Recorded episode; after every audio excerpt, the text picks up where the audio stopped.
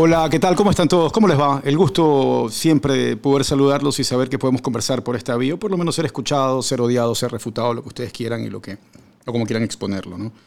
Yo soy un franco defensor de, de las intenciones y las asimilaciones de quien escucha algo, pero también soy un defensor a muerte de los verdaderos roles de la prensa y de eh, protagonismo eh, profesional que debe tener cada persona, sabiendo eh, que sus acciones son las correctas. Y tenía la intención de iniciar este, o por lo menos las intenciones mías con el inicio de cualquier podcast son de ser mucho más organizado en lo que voy a decir, tener apuntes, saber hacia dónde voy a ir. A veces algo está escrito, otras veces no está escrito. Y hoy va a ser un relajo, hoy va a ser desordenado, hoy va a ser muy, pero muy franco porque la verdad sentí una necesidad de hablar de este detalle. Sentí una obligación, sentí un compromiso y, y sí, frustraciones que a mí me duran poco, porque yo tengo mucho tiempo en esta profesión, son 30 años que pueden avalar mucho de lo que me he preparado para estudiar y ser más científico la comunicación. Eh, pertenezco a chats, a foros de periodistas y profesionales de todo el mundo que nos pasamos analizando nuevas eh, técnicas de innovación en periodismo, sean estos audiovisuales, radiales, eh, de audio, cualquier detalle que, que suene nuevo o que demuestre algo distinto, siempre tratamos de compartirlo, de analizarlo, porque es muy valioso, porque es interesante saber qué está haciéndose en todo el mundo a nivel de periodismo y qué tipo de propuestas nuevas hay, con todas las innovaciones que existen, con todos los nuevos lenguajes, con todos los nuevos comportamientos. Siempre, siempre me gusta estar al tanto de todo esto de aquí, me gusta la cátedra, me gusta estudiar la ciencia de la comunicación. Y es por eso que a través de estos años eh, siento que tengo el aval o también la asimilación de que todavía a la sociedad ecuatoriana le cuesta entender muchas veces el rol, el rol de la prensa. Porque muchas veces creen que deben ser muy simpáticos y todos tienen que ser amigos. Y es correcto, puedo y debemos ser amigos. Yo puedo ser completo y totalmente amigo muchos de los protagonistas con los cuales trabajo en el día a día, pero cuando me toca decir algo que han hecho que considero está mal o es una información, tengo que hacerlo. Tengo que hacerlo y tanto el protagonista debe entender mi rol como yo debo entender el de él cuando no quiere hablar o considera que mi criterio o mis ideas fueron malas. Todo esto nace a raíz de, el evento de Liga Pro, en el cual, eh, que fue un gran evento por si acaso, eh, soy de los defensores a muerte de que Liga Pro está buscando un camino importante o interesante para mostrar una nueva cara de lo que es el fútbol organizado profesional en el Ecuador. Cuando voy a sus oficinas me llena de orgullo de ver un lugar tan bonito, que sea desde donde se, maneja todo esto de aquí. La intención que tienen con cambios de reglamentos, con la forma de hacer, me parece que es muy bueno. He, sido partícipe en charlas de ellos ponderando este tipo de cosas. Y de hecho, en algunas de esas charlas que participé y que preparé contenido audiovisual, algunas de esas imágenes las usa Liga Pro para eh, exponer lo que ellos consideran han hecho bien. Y han hecho muchas cosas malas también, y lo decimos en el día a día, no es para eso este podcast. Pero muchas de esas imágenes las usa Liga Pro y no tengo problema, son mis imágenes, no hay problema. Pero a raíz del gran evento que tenían planificado para eh, febrero, ya estoy perdido en el tiempo, pero en el que iban a hacer el lanzamiento, febrero 2, en el que iban a hacer el lanzamiento de, su calendario de juego, de la nueva pelota, premiaciones, un gran evento, una gran gala transmitido por Gol TV, todo maravilloso. De alguna manera, se filtró el calendario de juegos, que era uno de los protagonistas, no voy a decir la estrella de la noche, porque no soy yo quien para decir cuál era la estrella de la noche, todo el evento era la estrella. Estoy tratando de ser lo más lírico posible. Y cuando se filtró, me imagino que a quien les llegó, a mí no me llegó, lo primero que hizo fue contrastar y verificar si es que ese calendario como tal era efectivo. Y una vez que lo consideró así o no lo consideró, publicaron. Publicaron porque efectivamente es una noticia de interés deportivo real, convencional, tradicional. Si acá en el Ecuador cuando salen los jueces para la fecha, a veces rompían programación para dar a conocer que ya estaban los, jueces que iban a pitar los partidos locales, me parece intrascendente muchas veces, pero no así creo el calendario, que es interesante saber quién juega primero con quién, cuándo son las fechas, cuándo juega Liga Barcelona otra vez, cuándo es el clásico y cosas así. A mí me parece una noticia de interés importante para para los lectores y como periodista, si tengo acceso a ella, la voy a publicar. Entonces nacen otras teorías y empieza mucha gente a decir que eso pudo haber perjudicado al evento.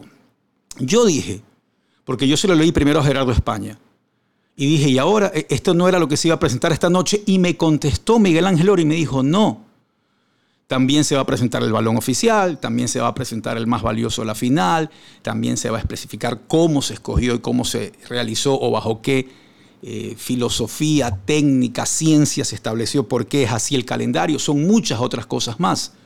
Yo le pregunté, ¿y te molesta que se haya filtrado el calendario o parafraseando a un político o ya que chucha? Y él me contestó, ya que chucha. Porque le debe molestar, porque era parte de todo su evento. Eh, Gol TV transmitía el evento y seguramente me bajaron este detalle que lo íbamos a dar a conocer. También seguramente le va a molestar y si yo tuviera otro evento me va a molestar. Pero no puedo irme en contra de que alguien se enteró y lo publicó porque es periodista y al enterarse y publicarlo no le está haciendo daño a nadie. Simplemente está haciendo periodismo. No que es mala gente. Y voy a leer textualmente a Fiorella Avellán, que es parte del equipo de marketing de Liga Pro. Y ella escribió, yo como parte del equipo de marketing de Liga Pro me afectó mucho ver cómo gente tan mala, mala en mayúscula, puede hacer cosas así. Estos eventos son para los clubes y su hinchada. Compartir eso no es periodismo, es una falta de respeto para las personas que hacemos los eventos. Y para los que compartieron y filtraron, gracias a Dios, el evento salió y se viene el pro. Yo entiendo que mucha gente puede creer que quien lo hizo quería dañar, entre comillas, el evento. Estoy más que seguro. Y yo, hablando desde mi punto de vista y desde mi práctica periodística, que lo haría sería con la única intención de compartir algo con mi audiencia. Jamás, pero jamás dañar un evento que de por sí ya era un evento espectacular. Entonces, la gente ha trabajado muy bien y bien por ello, fantástico, maravilloso. Nadie desvalora su trabajo, se lo aprecia, la puesta en escena, todo fue para mí maravilloso. Pero gente tan mala, como dice la personera Liga Pro, o cometió un error quien lo filtró, o se le escapó, porque hay varias versiones que no puedo comprobar y por eso no las digo. Pero yo no entiendo por qué creen que alguien lo, hizo, lo hace con mala fe, o porque, o porque crean que se leyó el calendario antes, se dañó el evento. Pero e, eso son banalidades. Acá lo que me preocupa es el hecho de que mucha gente crea que si un periodista descubre una alineación antes de tiempo y la publica, está haciendo algo malo. A esos mismos periodistas, los cuales les piden imparcialidad todo el año. Y cuando no son parciales con su selección, se cabrean. Porque sí, hay que ser también imparcial hasta con tu selección. El resto de cuando juega la selección y te pones la camisa y haces show, es show. Es parte muchas veces del entretenimiento. Y a veces ese equilibrio es aceptable. Yo soy de la vieja guardia del periodismo. A mí no me gusta ponerme la camisa de la selección. Me parece que en ese momento pierdo toda mi, mi imparcialidad. Pero entiendo cuando la gente se viste de la selección, gritan, hacen barras, canciones, porque es parte también de captar audiencias y es un negocio de comunicación. Pero en el periodismo que yo hago, ni eso me gusta a mí. Ni eso. Ay, amargado, ya habla serio. Sí, así soy yo. Por esa razón no me gusta muchas veces, no muchas veces, casi nunca, tratar de, por mis medios, exponer ideas que puedan influir en tu voto o en la decisión de qué jugador debe ir o no a la selección, aunque lo hago muchas veces en fútbol pero en otros aspectos sociales trato de cuidarme mucho, aunque ganas no me faltan y me han dicho que debería hacerlo. Pero estoy en ese debate y ese es otro tema. E-, ese es otro tema completamente. Nosotros como prensa eh, tenemos que enterarnos de una información y contrastarla. Es, periodismo 1.0. No podemos publicar nada si no estamos completamente seguros de que la información es veraz. Y si la publicamos y no es veraz y después todo el mundo te lo va a refregar en la cara, te fregaste. Tu credibilidad va a estar en juego. Y a través de los años la vas construyendo. Porque puede tomarte 20, 25 años construirlo y por uno o dos errores te tiran al piso. Es así. Es así injusta y, muchas veces real esta profesión. Si mañana se filtra una información de un contrato corrupto y alguien lo va y lo publica, está haciéndole un daño a alguien. Y eso es algo que ya va del lado de la corrupción. Acá es simplemente un calendario que no le hace daño a nadie, pero le llegó un periodista y lo quiso publicar, como cuando te llega una alineación antes porque alguien te la contó y la filtró y, la compartes. Tú no trabajas para Liga Pro como periodista, tú no trabajas para la FEF como periodista, trabajas con ellos. Tratas de mantener una buena sinergia. Neil Lifford, que es uno de los grandes fotógrafos de todos los tiempos de, de fotografía deportiva, decía que antes él se podía parar frente a frente con los entrenadores en la raya de la cancha y conversar con ellos y decir después del partido nos vamos a tomar un café y nos matábamos de la risa y al día siguiente estaba ahí tomándole fotos. Y se tenía que tomar una foto, un gesto obsceno se la tomaba. Y cada uno respetaba su trabajo. Hoy no, hoy todo cambió muchísimo. Hoy todo es prohibido, como yo hice un podcast que lo pueden encontrar también aquí, dentro de todos estos capítulos. Y uno tiene que adaptarse. Uno tiene que adaptarse a lo que le digan. ¿Qué hubiera pasado si yo hubiera considerado que la Federación Ecuatoriana de Fútbol quiso perjudicar mi trabajo en Rusia, en el Mundial de Rusia? Porque después de que yo había hecho todo el montaje para mi viaje, con conseguir sponsors, los equipos para el trabajo, reservaciones de hoteles, toda la planificación de cómo iban a ser mis envíos, los horarios en los que iba a transmitir, la federación decidió no darme la credencial. Ah, me lo hizo de mala gente, perjudicó mi trabajo. Ellos estaban haciendo su trabajo y consideraron que yo no calificaba. Ya, comí mierda, me quedé sin credencial y puedo pensar mal.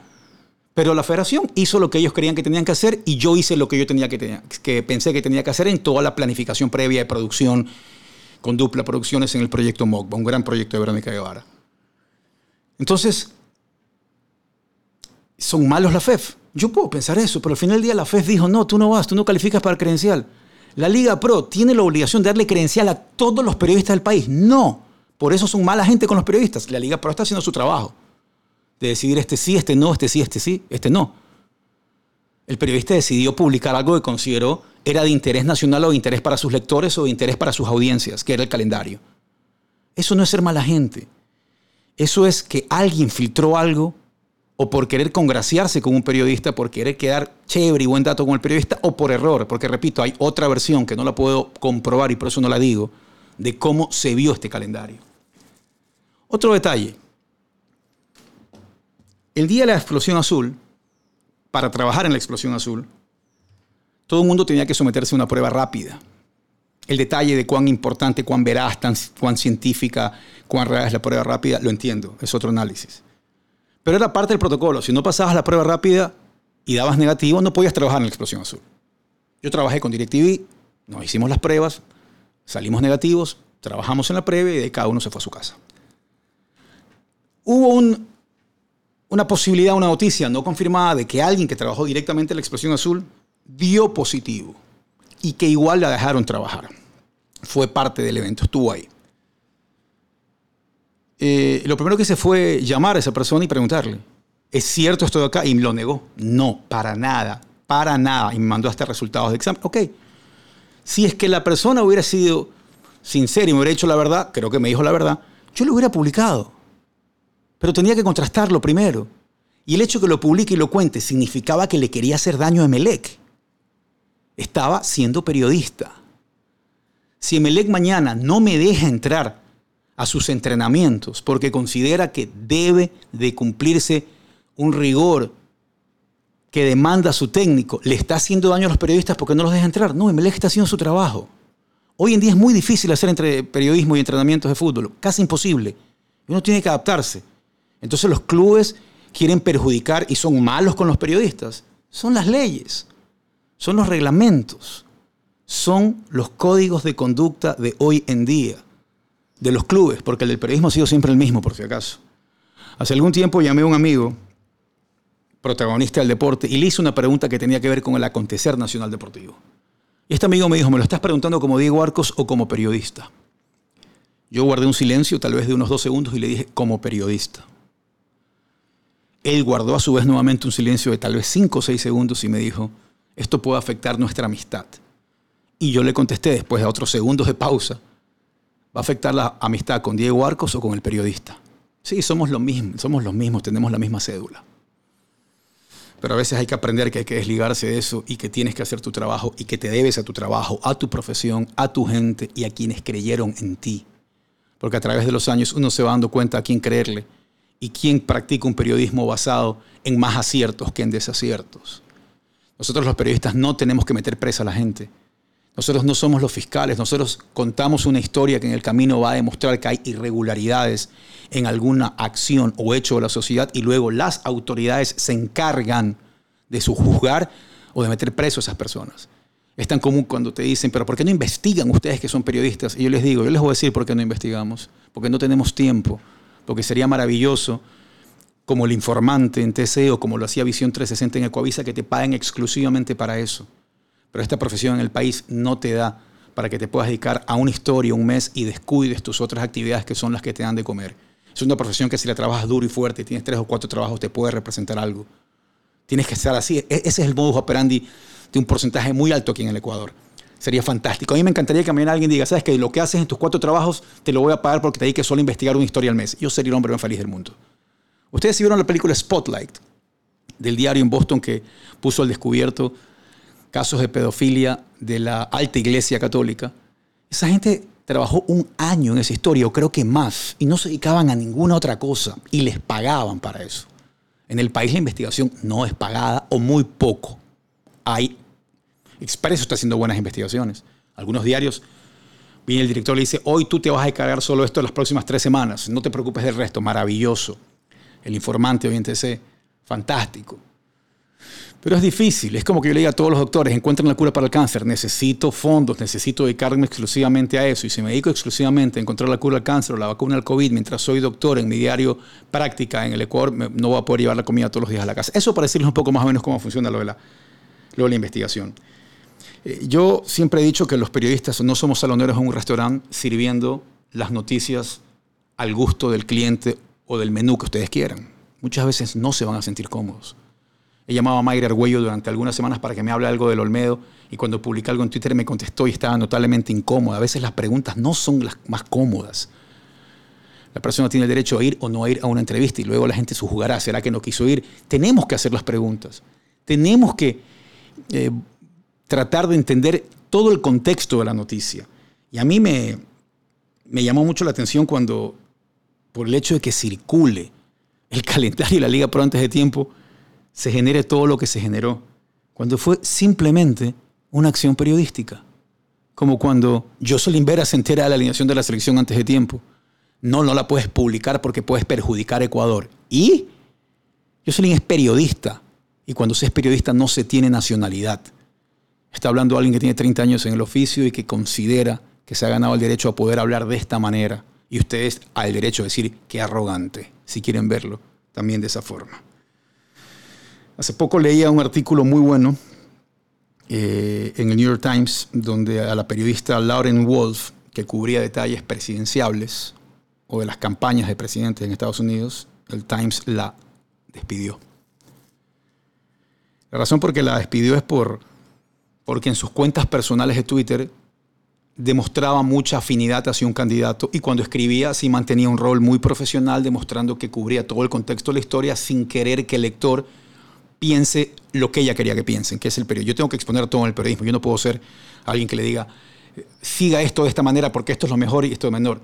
Entonces, ella empezó en sus cuentas personales de Twitter a hablar mucho de Biden, a favor de Biden, y el diario ya se lo había advertido y terminaron despidiéndolo. Se armó un debate interesante en el país diciendo que por qué, que eran sus cuentas, que lo de aquí, que lo de acá.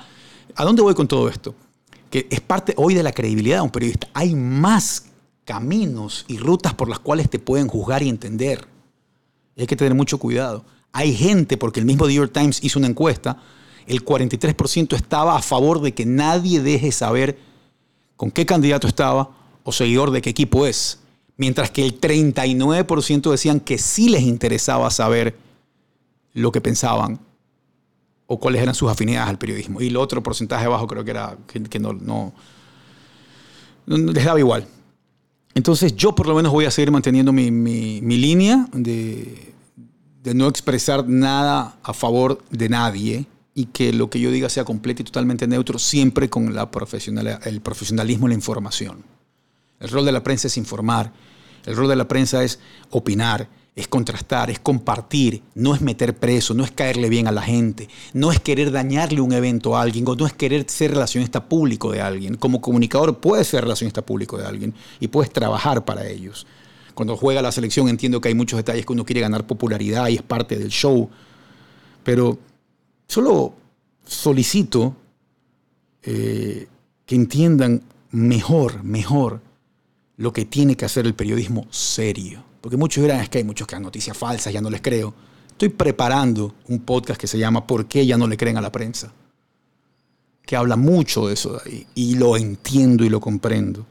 Pero es ahí cuando ustedes tienen que ser más inteligentes y saber realmente a quién seguir, a quién creerle, en quién confiar como periodista y en quién no. Y como dice mi tweet fijado en mi cuenta de Twitter, si estás en busca de una prensa unánime, entregada al culto de personalidad o ideología, simplemente no sigas esta cuenta o no me escuches.